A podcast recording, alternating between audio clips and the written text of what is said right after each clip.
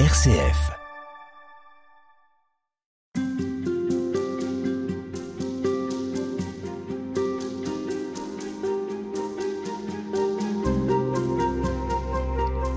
On s'est quitté, Jean-Marc Liotto, sur euh, l'idée que la patience et l'attente nous rappellent, s'il le fallait, que nous ne sommes pas tout puissants. Nous sommes des êtres euh, finis, euh, des êtres qui ont des limites. Quel rapport justement avec cette notion d'attente et de patience?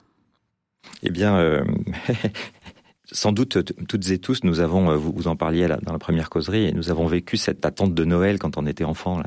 Moi, j'aimais beaucoup plus euh, l'attente des cadeaux que le jour même des cadeaux. J'étais toujours un peu déçu en déballant mes cadeaux, même si c'était ce que j'avais demandé. Mais voilà, je dis ah bon, c'est là, bon ben maintenant voilà, c'est là.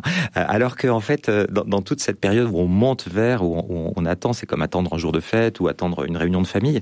On se prépare le cœur, et, ça, c'est la magie de l'interdépendance finalement. Notre bonheur vient des autres, pour une bonne part, vient des circonstances aussi. Et euh, même si on est euh, invité à pas faire dépendre notre bonheur que des autres et des circonstances. euh, voilà, on, est interdépendant. Et donc euh, cette interdépendance, elle peut nous mettre dans une forme d'angoisse, de peur, hein, la peur du manque. Le mythe biblique euh, des origines, hein, le, jardin où, la femme et l'homme finalement prennent un chemin erroné, se trompent de bonheur. on voit bien que c'est parce que tout d'un coup ils ont eu un vertige par rapport au manque. Ils ont tout, sauf un fruit. Voilà, celui-là, s'ils le respectent, ça montre qu'ils font confiance à la, parole de Dieu qui dit bah, tu peux avoir tout sauf la totalité quelque part. C'est une parole du bibliste Paul Beauchamp, elle est tellement belle. Et il y a une voix qui dit non, non, mais tant que vous n'aurez pas la totalité, tant que vous n'aurez pas comblé cette sensation de manque, tant que vous l'aurez pas saturé, ben vous serez en danger. Alors bon ben voilà. Et donc nos la, vies, c'est toujours cette ben voilà, euh, on, on, est spécialiste pour se tromper de bonheur parce qu'il y a cette peur de manquer. Et donc la patience, ben c'est une réédu une éducation sans cesse et une rééducation parce que partout où la hâte gagne, partout l'impatience gagne, eh bien, il y a, une forme de violence qui s'exerce sur nous. Hein, on, stresse, on est voilà, et sur l'autre possiblement. Et, on sait tous très bien comment c'est mauvais quand on arrache à l'autre ce qu'il ne veut pas nous donner, ou, ou, qu'on essaie d'arracher à la terre ce qu'elle n'est pas encore, ce que ses rythmes nous, ne, ne, nous donnent pas encore. Voilà, quand on force les choses, eh bien, on a une société euh, et un monde qui, euh, bah, qui souffre violence. Au fond, qu'est-ce qui nous manque fondamentalement? De quoi manquons-nous? Ah là là.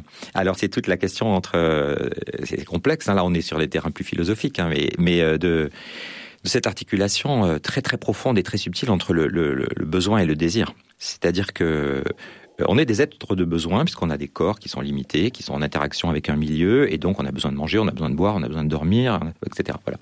Mais sur ces besoins-là se greffe une dimension beaucoup plus profonde, beaucoup plus qui a un goût d'infini quelque part, c'est le désir. On peut dire que le désir, c'est le prolongement culturel euh, du besoin. Et alors là, au niveau du désir, à la différence du besoin, il peut pas être comblé parce que finalement, on manque de l'autre. On a le désir de l'autre. C'est l'autre en fait. On peut pas vivre sans l'autre. On vient d'une relation, on s'accomplit dans les relations, on va à la relation. Et en fait, si on est des êtres de relation, c'est que l'autre nous manque tout le temps, mais pas sous la forme du besoin, mais du désir. C'est-à-dire que nous, nous, sommes euh, livrés finalement à la, euh, à la circulation des dons et des libres dons que les autres vont nous donner ou pas nous donner. Et donc là, l'angoisse est là, euh, possible toujours. Et donc, la vertu de patience, elle vient nous mettre à notre juste place. Elle est très proche de la douceur évangélique. Hein. Mmh. Heureux les doux. Le doux, c'est celui qui, euh, qui a du désir, mais qui force rien. Le besoin, il peut être comblé. Il peut être le satisfait. Peut être comblé. Il peut être satisfait. Voilà, et voilà. Il, il, doit être satisfait. Tout à fait. Tout pour à fait. avoir Alors une vie équilibrée, ne serait-ce que sur le plan de, de, la santé, etc. Le désir, ah bah, sûr. Euh, vous l'avez dit, ne sera jamais comblé. Mais alors c'est un paradoxe parce que à la fois ça nous fait souffrir et à la fois Mhm. mm -hmm. ça crée une, une énergie, une dynamique de vie. Parce que sans désir, il n'y a plus de vie. C'est ça. Et parce que aussi, alors on, on voit par exemple dans l'expérience euh, amoureuse, parce qu'il y a des moments de comblement, c'est-à-dire aimer quelqu'un, aimer à perte quelqu'un, c'est toxique même psychologiquement, c'est-à-dire que aimer quelqu'un euh, et se réjouir quelque part qui nous donne rien en retour, là, c'est il faut aller voir un psy, c'est il y, a un souci. C'est dangereux. Mais, mais c'est quoi l'expérience du désir heureux finalement, du désir euh, tel que par exemple dans une belle histoire d'amour on, on, le vit. Eh bien, c'est parce que parce que l'autre, d'une certaine manière, est cette bonne nouvelle qui par moment me comble, eh bien, ça nourrit mon désir de cette personne qui ne sera jamais épuisé. C'est-à-dire que c'est comme si la satisfaction, qu'elle soit euh, voilà dans la conversation, euh, dans euh, dans la vie amoureuse, eh bien, elle ne fait que relancer finalement le désir. Et, au-delà de tous ces moments de satisfaction et de frustration partielle qui s'enchaînent, eh bien, ce qui se dit finalement, ce qui émerge, c'est c'est toi que je désire, c'est toi, c'est toi. Et toi, tu te donnes, mais en même temps, tu es toujours un mystère pour moi, et c'est la beauté du, du désir et de l'amour.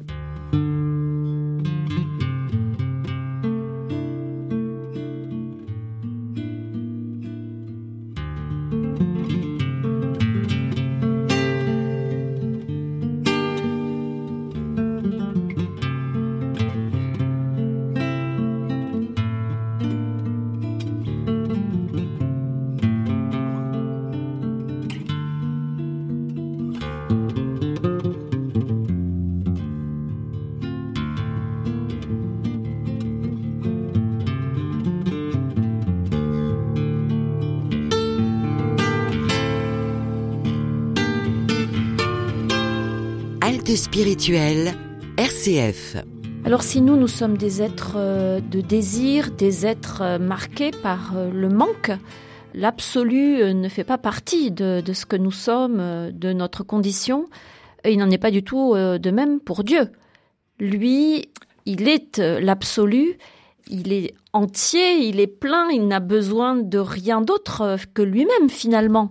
Comment on peut comprendre ou en tout cas s'approcher tranquillement autant que possible de cette réalité.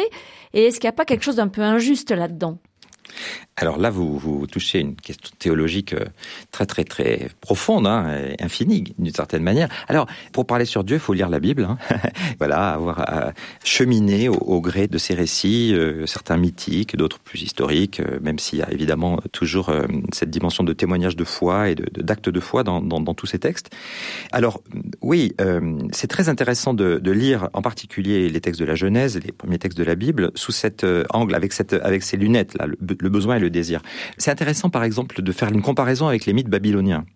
Les dieux babyloniens créent l'homme parce que sans euh, ils ont besoin d'esclaves, et donc c'est les dieux inférieurs qui faisaient le job pour les dieux supérieurs, et puis un jour les dieux inférieurs se sont révoltés, donc pour trouver une solution, ils, ont créé l'homme. Donc ils ont, l'homme est chargé finalement de bosser pour les dieux, c'est-à-dire d'offrir les sacrifices qui nourrissent les dieux. Donc il y a une relation de besoin réciproque. Alors que dans le dieu de la Genèse, il n'y a absolument rien qui lui est attribué de l'ordre d'un besoin. De fait, le Dieu de la Genèse, il est sans besoin. Et en fait, quand il crée l'homme et la femme, il euh, les oriente l'un vers l'autre pour les mettre en alliance, et il les oriente vers la création. En gros, hein, c'est l'homme sera pour le jardin et le jardin sera pour l'homme. Et Dieu lui-même, il se retire. C'est-à-dire qu'en en fait, il se signale pas comme un partenaire interdépendant. Par contre, tout le récit biblique, et on le voit bien avec Abraham, dont on parlait déjà la dernière fois, montre que ce Dieu sans besoin, c'est un Dieu plein de désirs. C'est-à-dire, c'est un Dieu qui dit à Abraham finalement, mais euh, je désire ta vie, et je désire entrer en relation avec toi. Et ce Dieu plein de désirs, c'est aussi un Dieu plein de patience du coup, parce qu'il laisse l'autre dans sa liberté, il prend Abraham là où il en est, et puis il chemine avec lui dans l'alliance, avec patience, pour on pourrait dire, éduquer Abraham à la relation, à la relation paisible, à la relation d'alliance. C'est un Dieu de relation, donc. Et ça, c'est fondamental. C'est ça. Ah ben, fondamental. Et donc, c'est un Dieu du désir. Et nous qui croyons euh, comme chrétiens que Dieu est Trinité, ça veut dire que pour nous, cette dimension d'un Dieu qui n'est pas sans l'autre, sans son autre, elle, elle, est structurelle. C'est-à-dire que dire que le Fils est éternel, ça veut dire qu'il y a la relation est constitutive de Dieu depuis toujours. Il y a, en Dieu, il y a, il y a du désir, il y a, il y a l'amour total du Père vers le Fils. Il y a la réception de cet amour par le Fils qui rend cet amour et qui et cette circulation de l'amour et du désir mais entre le Père et le Fils, ben, c'est l'esprit. Donc il n'y a pas besoin de l'homme. Eh bien, alors, qu'est-ce qui se passe quand on est un couple qui s'aime vraiment euh, A-t-on besoin d'enfants? Non normalement, engendrer des enfants par besoin, hmm, ça finira chez le psy. Mais par contre, il y a quelque chose qui naît dans cet échange des dons. C'est que par le fait qu'on est l'un pour l'autre dans ce désir et dans l'échange des dons, c'est-à-dire on se donne, on essaie de se donner le meilleur, qu'on fait comme on peut, mais on essaie de se donner du meilleur, et ça relance le désir qu'on a l'un de l'autre et de vivre ensemble, eh bien, on crée un monde. Il y a un monde qui apparaît. C'est-à-dire que on, crée du nouveau. Le monde qui apparaît, c'est on crée du nouveau et c'est un monde à vivre, c'est-à-dire c'est un appartement, c'est une maison, c'est un chez nous, il y a des amis qui vont venir, c'est ça rayonne la création d'un monde. Et dans cette création d'un monde qui rayonne, eh bien tout naturellement le désir d'enfant vient. Parce que ce monde, il demande à être habité.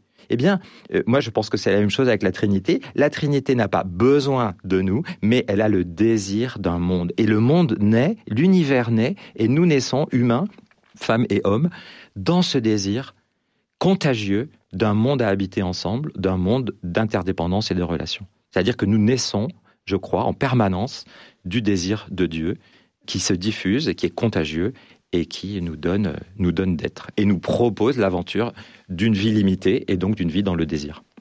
Mais ça demande de, la part de Dieu de la patience vis-à-vis de l'homme. Et voilà, et donc c'est toute l'histoire de, de la Bible finalement. De, de, si, on, si on lit la Bible du côté de ben, ben, ce Dieu qui, qui, qui, désire finalement un monde de fraternité, un monde de bonté, un monde d'alliance, qui désire se révéler comme donateur généreux, comme donateur bon, eh bien on voit que, que ce Dieu, ben, il va être lui-même mis à l'épreuve de la patience. Et on vous retrouve demain pour poursuivre. Merci beaucoup Jean-Marc Lyoto.